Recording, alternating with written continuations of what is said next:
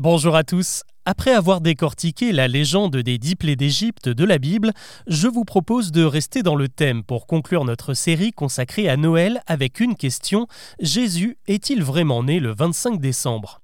Alors que beaucoup de monde associe surtout cette date à la venue du Père Noël, les croyants, eux, célèbrent plutôt la naissance du Messie et célèbrent la fête de la Nativité. Vous connaissez forcément la tradition de la crèche ou la fameuse chanson de circonstance Il est né le divin enfant.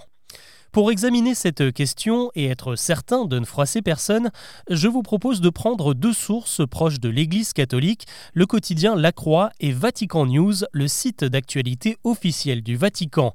Eux aussi se sont interrogés sur le jour de naissance de Jésus et ils partagent le même constat. Nulle part dans les évangiles, il est écrit que Jésus est né le 25 décembre et plus largement, il n'est pas précisé en quelle année il aurait vu le jour.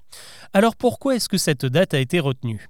Eh bien d'après les historiens interrogés par les deux médias, il s'agit comme pour beaucoup de fêtes d'une décision qui est arrivée plus tard, quand l'Église a cherché à asseoir son pouvoir politique en supprimant les rites païens. En l'occurrence pour la Nativité, c'est le pape Libère qui aurait en 323 choisi le 25 décembre pour éclipser la fête populaire du solstice d'hiver, le sol Invictus, qui marque l'allongement des jours. À la place, il a donc proposé de célébrer la naissance du Christ. Christ. Un autre élément troublant dans la biographie de Jésus, c'est qu'il n'est peut-être pas né durant l'année que le calendrier a fixé comme étant l'an 1. Selon les évangiles, Jésus avait le jour sous le règne du roi Hérode, qui lui est mort en moins 4 avant Jésus-Christ.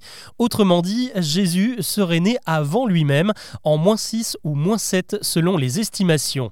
Cette erreur provient en fait d'un moine appelé Denis le Petit qui au VIe siècle a voulu déterminer le début du temps des chrétiens, l'an 1, et il a de le faire débuter avec la naissance du Christ, sauf qu'il s'est trompé dans ses calculs qui pour le coup sont totalement incohérents avec ce qu'il est raconté dans la Bible.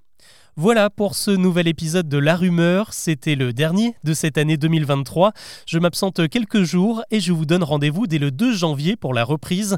J'en profite pour vous remercier car ce podcast n'a même pas un an et vous êtes des milliers à l'écouter et à le commenter tous les jours. Si son contenu vous plaît, que vous avez appris des choses, n'hésitez pas à en parler autour de vous ces prochains jours entre la dinde et la bûche.